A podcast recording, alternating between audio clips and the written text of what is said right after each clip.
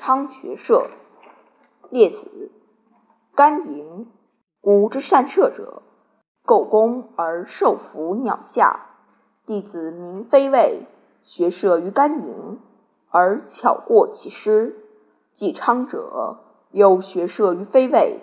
非卫曰：“尔先学不顺，而后可言射矣。”季昌归，眼握其妻之机下，以目成千挺。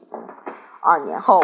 虽追莫道字而不顺也，以告非谓。非谓曰：“未也，必学士而后可。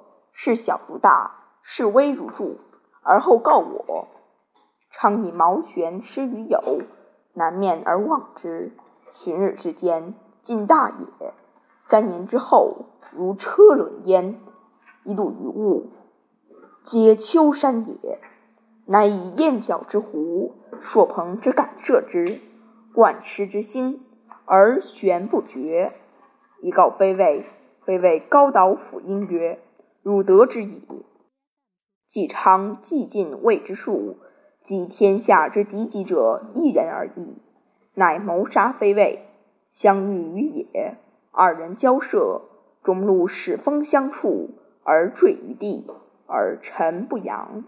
非谓之使先穷。季昌疑一使，既发，非谓以及次之端汉之，而无差言。于是二子弃而投公，相败于途，请为父子，克必以事，不得告述于人。